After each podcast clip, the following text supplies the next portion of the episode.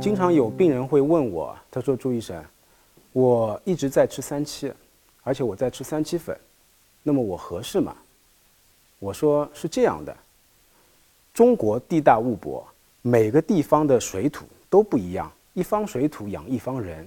那么我认为呢，上海地区的人也不是我认为，确实临床上这么多年积累下来的经验，其实上海地区的人体质是偏湿热为多。什么叫湿热呢？也就是湿气比较重，而且呢，相对来说上海偏南方，所以人体质热性的会多一点。那么具体的表现，也就是说，有些人很容易生这个口角生疮，或者有口腔溃疡，或者舌头经常会会发泡，会会痛。